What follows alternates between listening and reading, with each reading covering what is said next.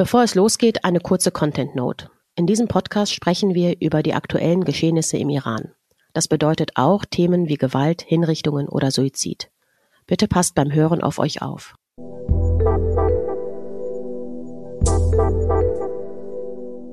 Salon Gilda Jun. Salon Gilda Jun. Willkommen zurück. Ja, lange nicht naja, gesehen schon, aber nicht in diesem Setting. Wir waren jetzt lange, ein paar Wochen, ich glaube fast über zwei Monate nicht da.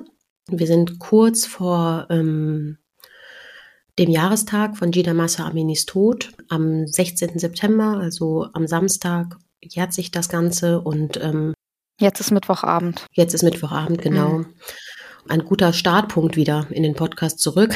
Also ein immer noch ein trauriger Anlass, aber trotzdem ein guter Startpunkt wieder in den Podcast einzusteigen. Und ähm, wir dachten, es wäre vielleicht ganz sinnvoll, den Podcast in dieser ersten Folge nach der Sommerpause mit einer Art m, Gesamtschau mal vielleicht wieder zu starten und zu gucken, was ist passiert, wo befinden wir uns gerade, was in was für einer Phase sind wir.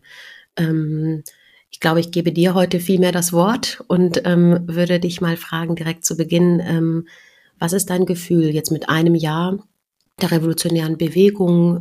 wo befinden wir uns gerade aktuell, wenn wir auf den Iran blicken? Wie ist die Stimmung im Land? Ne? Ähm, ich glaube, relativ am Anfang befinden wir uns einfach. Also wenn man den großen Bogen sieht sozusagen. Äh, ich habe die Woche tatsächlich mit einigen Leuten im Land gesprochen und geschrieben und das ist natürlich ganz, ganz unterschiedlich. Also sehr, sehr unterschiedlich die meisten, mit denen ich gesprochen habe, die sind tatsächlich sehr entschlossen. Also ähm, die Proteste wollen jetzt auch wieder, es gibt ja Aufrufe zu Protesten wieder am Samstag und die wollen das auch machen, die wollen weiter protestieren. Dann gibt's welche, die sind total resigniert, die glauben, jetzt sind halt so viele Menschen gestorben, wir haben so viel Schmerz und Leid erfahren. Ähm, eine Freundin, deren Tochter auch äh, in diesen Giftgasattacken an Mädchenschulen betroffen war, die, die meinte, es ändert sich einfach nichts. Und ähm, sie ist wahnsinnig wütend und sie so, sie meinte, wir müssen halt unter denen leben, unter diesen Monstern quasi.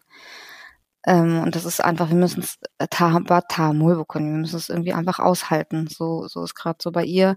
Andere, also eine, eine junge Frau meinte, ähm, sie ist total stolz drauf, dass sie als Frau ähm, sozusagen ganz vorne als Katalysator, hat sie geschrieben, äh, so diesen, diese Bewegung angeführt hat, ähm, dass sie für ihre und für die nächste Generation etwas geändert hat, dass sie einen antidiktatorischen Geist im Land geweckt hat. Ähm, ist sehr, sehr kämpferisch. Also es gibt irgendwie gerade alles, alles im Land, wie wahrscheinlich hier draußen auch.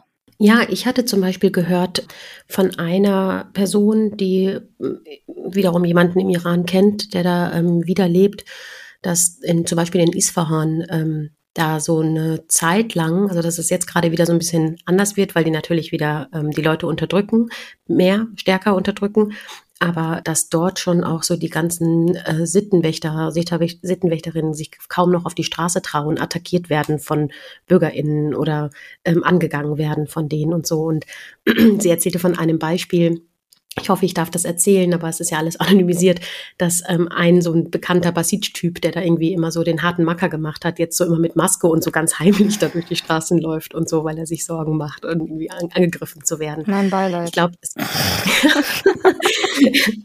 und ja, aber es gibt, ich finde, das sind so Sachen, ähm, das sind diese kleinen Geschichten, die vielleicht, die wir so hören, aber manchmal dem gar nicht so viel Beachtung geben, dass es eben in der Gesellschaft selbst weiterhin Widerstand gibt, auch gegen einzelne Leute, ne? Und eben nicht nur gegen, wir gehen auf die Straße zu tausend Leuten und demonstrieren. So, das finde ich, ähm, dass man das, glaube ich, immer noch bedenken muss, dass das weiterhin passiert. Das passiert mit all den anderen Dingen, die wir sehen. Ganz viele, ne? Die letzten Monate habe ich das Gefühl, wird ja super viel immer davon gesprochen, dass die Frauen keine Kopftücher tragen, Freizüger anziehen, Männer Shorts tragen und alles. Das gehört ja alles mit da rein.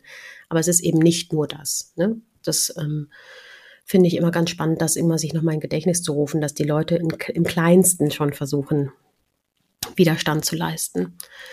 Wie ist denn dein Gefühl, wenn du mit den Menschen dort sprichst, wie die auf uns schauen, also auf Menschen außerhalb Irans? Weil wir haben zwei Monate keinen Podcast gemacht und ich habe das Gefühl, dass es natürlich immer noch so ist, dass weder ähm, Medien großartig das aufgreifen. Jetzt so ne, zum Jahrestag, glaube ich, wird einiges nochmal kommen, aber in der Zwischenzeit kaum und Politik sowieso ähm, ist auch gefühlt ein Stillstand.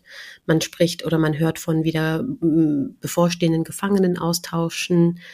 Also es fühlt sich immer noch so an wie wie vor den letzten Monaten. Hast du da so einen Eindruck von den Menschen vor Ort, was sie da, davon halten? Da war vor allem Wut. Also sehr, sehr, sehr viel Wut auf, aufs Ausland und zwar wirklich einhellig. Ähm, das war was, was alle verbunden hat. Ähm, ein Freund von mir, der hat so richtig angefangen, der wurde so richtig laut, hat so richtig angefangen zu schimpfen. Er war ein, er war in einem Foltergefängnis gewesen im Herbst, also der ist eh so voller Wut tatsächlich einfach schon seitdem. Ähm, und meint halt so, ihr redet, ihr stellt euch in die Parlamente und ihr redet, ihr schneidet euch die Haare ab, ihr, ihr äh, redet und redet und redet, was macht ihr denn? Und ihr wollt uns gar nicht unterstützen. So und äh, da, da, also da steckt halt natürlich einmal viel Wahrheit drin, ja. Also was soll man denn sagen? Also ähm, wenn man sich die Politik anguckt im letzten Jahr, da gab es so die Hoffnung, ein bisschen ein Wandel in der Iran-Politik, in der EU, in der Bundesregierung. Ähm, die ist auch bei einzelnen PolitikerInnen da und da gewesen, aber nicht äh, auf der Ebene, auf der es dann zu Veränderungen hätte kommen können. Das ist einfach so. Ähm, es hat sich im Prinzip nichts bis wie bis also also ja praktisch nichts geändert. Das, da würden jetzt natürlich PolitikerInnen was anderes sagen, aber wenn man äh, sich anguckt, ob man eine einzige Maßnahme findet, die diesem Regime wirklich wehtut, dann muss man sagen, nein. Das sind einzelne Sanktionen, ähm, die aber nicht ansatzweise genug sind. Äh, nichts von dem, was passiert ist, ändert etwas an der Straffreiheit, die im Land herrscht. Und um die geht es ja. Also die, die muss beendet werden, damit eben die Unterstützer des Regimes sagen, ich ich mache das nicht mehr. Ich habe Angst, dass mir irgendwas passiert, dass ich sanktioniert werde oder irgendwie was auch immer, dass ich Konsequenzen für das ähm, tragen muss, was ich tue und was ich getan habe. Und da geht es überhaupt nicht hin. Also im Gegenteil. Also es ist ja, wie gesagt, du hast den, du hast den USA-Deal angesprochen. Es gab mehrere Gefangenenaustausche in den letzten Wochen. Ähm, man spricht über das Atomabkommen, was man da machen kann im Prinzip fühlt sich auf der politischen Ebene so an, als sei nie wirklich was passiert. Und das ist schon erschütternd eigentlich, kann man sagen, weil eben das, was man immer so spricht, die Werte der Europäischen Union und die Werte hier und die Werte da, ja, gut, also sagt man halt, aber Werte haben im Prinzip nur Bedeutung, wenn man, wenn sie etwas, irgendeine Auswirkung haben auf das, was man fühlt oder denkt oder tut. Und das hatten sie in der Politik halt einfach nicht. Und das, ähm, ja.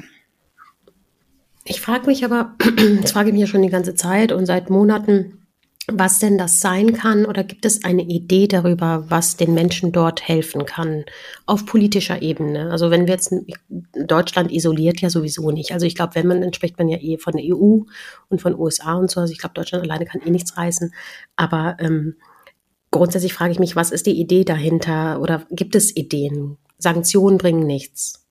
EU-Terrorlistung wird wahrscheinlich eh nicht passieren. Sanktionen bringen schon was, gezielte Sanktionen, also, klar. Also, nee, aber die, die, die es bisher gibt. Ne? So, also die ja. habe ich, hast du da den mhm. Eindruck, dass da was zielführend war? Ich nicht. Also, ne, keine Ahnung, aber ich habe so nee, den Eindruck. viel zu wenige. Mhm.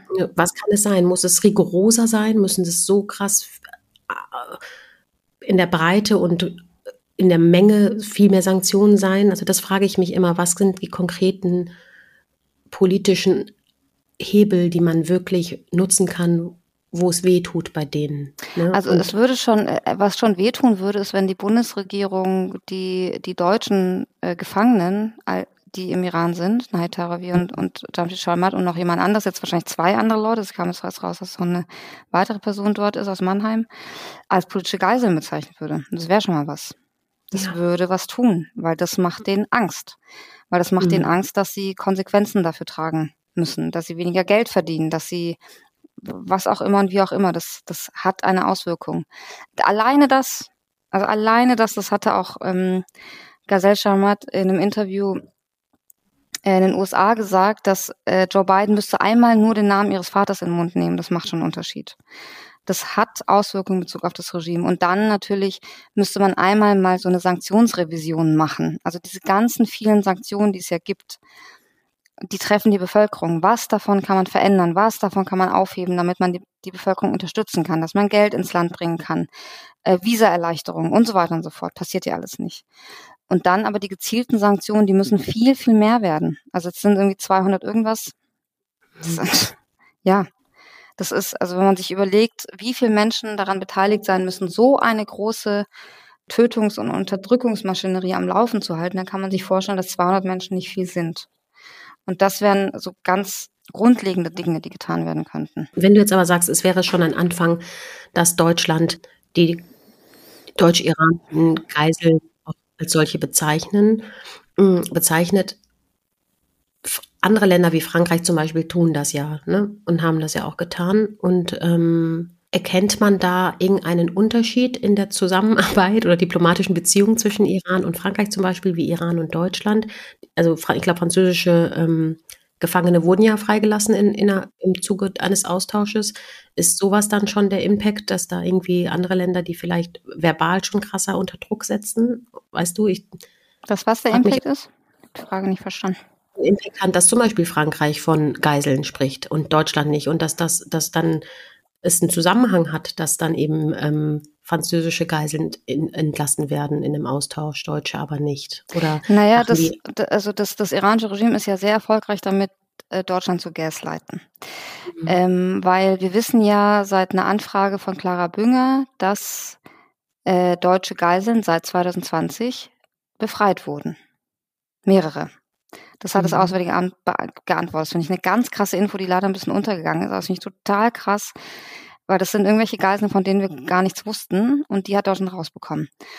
Und das ist unter anderem einer der Gründe, warum die Bundesregierung glaubt, es sei weiterhin geboten, alles still und leise zu machen. Und das hat das iranische Regime natürlich genial gemacht.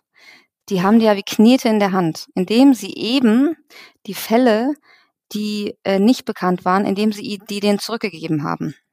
Und damit so der mhm. Bundesregierung, hey, guck mal, wenn ihr die Klappe haltet, wenn ihr tut, was wir wollen, wenn ihr äh, uns nicht kritisiert öffentlich, dann geben wir euch ab und zu so ein Stückchen Zucker, Zuckerchen. Das ist so das, was sie machen. Und die Bundesregierung glaubt da anscheinend dran äh, und spielt das Spiel halt mit. Und öffentlich kritisieren tut die Bundesregierung das iranische Regime kaum. Und das ist das Problem. Das ist ja aber auch voll versuche das freundlich zu sagen, aber es ist. Äh Wenn ihr wüsste, wie Sahar fluchen kann. Gar nicht. Ich muss was sagen. Nee, aber ich meine, was ist das für eine Glaubwürdigkeit des Außenministeriums? Ähm, wenn es gab hier in, vor einiger Zeit hatte Annalena Baerbock in einem Kontext, ich weiß nicht mehr in welchem Kontext das war, ich glaube bei diesem Tag der offenen Tür oder so, da sagte sie irgendwie auf der Bühne, dass sie natürlich keine, also dass sie nicht für Gefangenenaustausch wären, weil es ein ähm, weil sie diplomatische Beziehungen oder sowas, ich weiß nicht, ob ich richtig wiedergebe, aber diplomatische Beziehungen nicht mit dem Iran pflegen wollen und denkst so, ey, eure ganze Politik be beruht auf diplomatische Beziehungen mit diesem Land, ne? Und wenn das dann rauskommt nach der Anfrage von Clara Bünger, dass es sehr wohl diesen Austausch gab, da hast du Den das Austausch Gefühl, nicht, Freilassung. Freilassung gab, Entschuldige, da, da weißt du doch sehr wohl, dass es eine diplomatische Beziehung durch und durch gibt. Und ich frage mich, wie offensichtlich schamlos kann jemand dann so einen Quatsch erzählen? Ich weiß nicht, ob sie diplomatische Beziehung gesagt hat oder erpressbar, weiß ich jetzt nicht.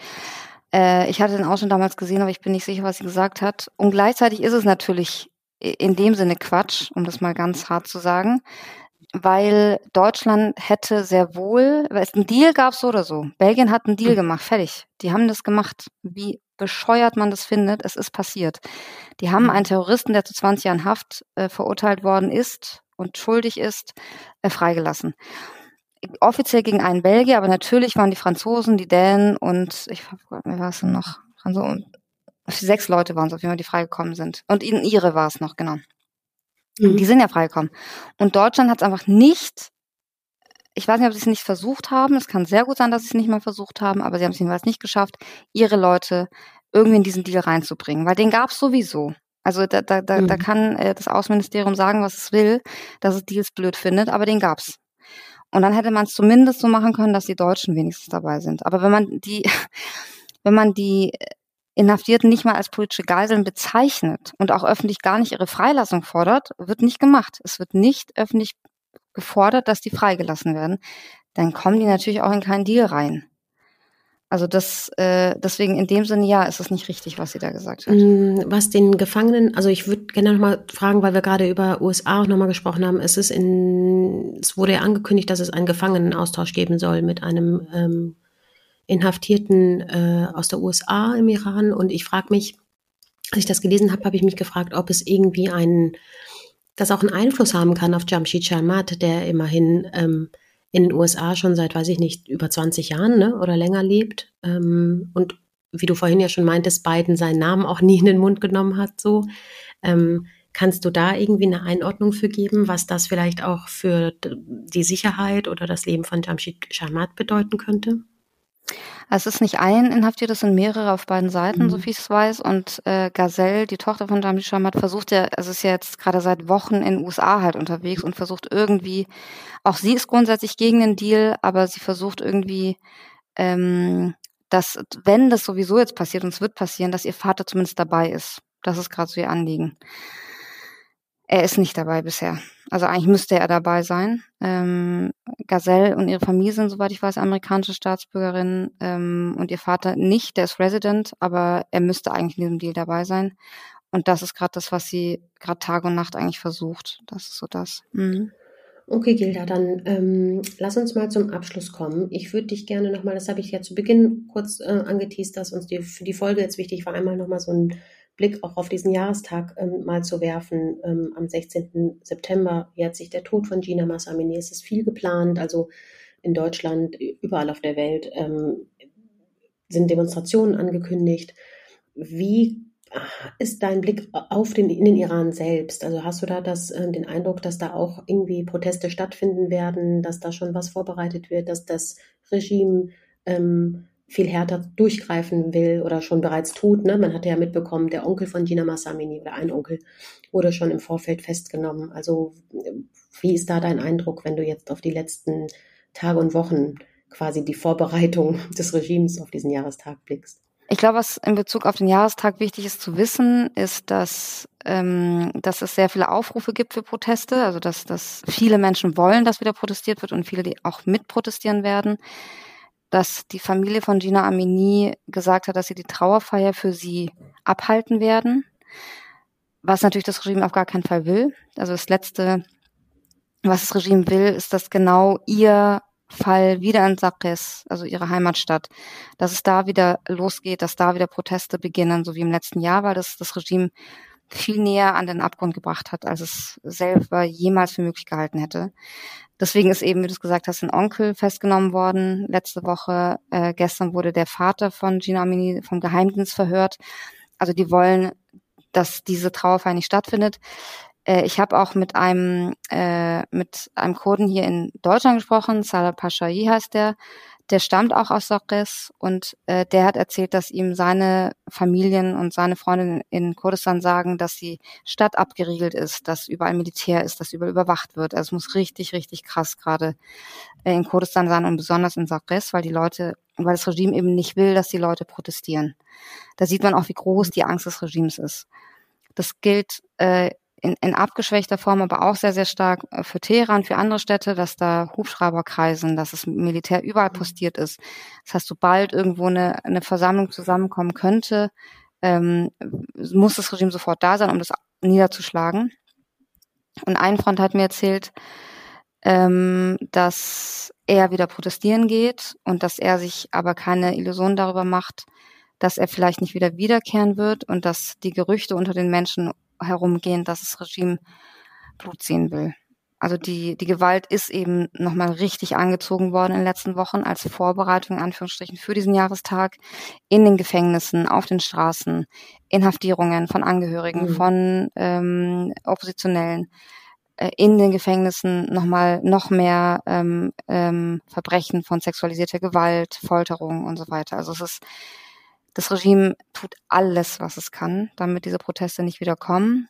Und jetzt muss man halt gucken, ob es mit dieser Taktik, mit diesem, mit dieser Brutalität Erfolg in Anführungsstrichen hat, dass die Proteste klein bleiben. Ich glaube, irgendwas wird schon geben, aber ähm, das muss man jetzt einfach abwarten, was passiert. Das finde ich ganz schwer einzuschätzen. Danke, Gilda. Ich glaube, ähm, das ist vielleicht auch ein Moment noch zu unserem, zu, zu meinem Tipp. Ich glaube, du hast auch einen Tipp, ne? aber ich würde ähm, sagen, ich versuche mal so bis Freitag, also ne, wir hatten ja gesagt, wir ähm, zeichnen heute Mittwochabend auf, bis Freitag mal so ein paar Demos zusammenzusuchen und zusammenzustellen. Die würde ich dann posten, einfach, dass man dann nochmal, ähm, es gibt ja überall in unterschiedlichsten Städten äh, und Ländern Demos angekündigt für den 16. und rund um den 16. auch. Und da würde ich mal versuchen, einen kleinen Überblick zu machen.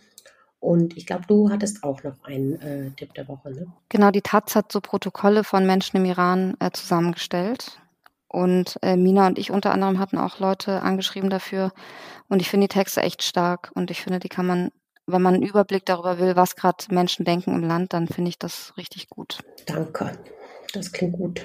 Und vielleicht sollten wir noch zum aller, aller, aller Schluss sagen, dass wir uns freuen, dass wir wieder zurück sind, aber dass wir nicht einmal, nicht mehr wöchentlich ähm, aufnehmen ah, ja, und genau. ähm, mhm. veröffentlichen, sondern ähm, dass wir uns ein bisschen frei halten ähm, und schauen, wie es fällt und wie es kommt und ähm, wann Bedarf ist und wie Bedarf ist. Ähm, aber es wird sehr wahrscheinlich eben nicht in wöchentlichem Rhythmus stattfinden, dass wir jetzt wieder veröffentlichen, den Podcast. Aber wir sind weiterhin da und äh, freuen uns über Feedback, über Zuhörerinnen und ähm, ja. Genau, danke dir. Danke dir.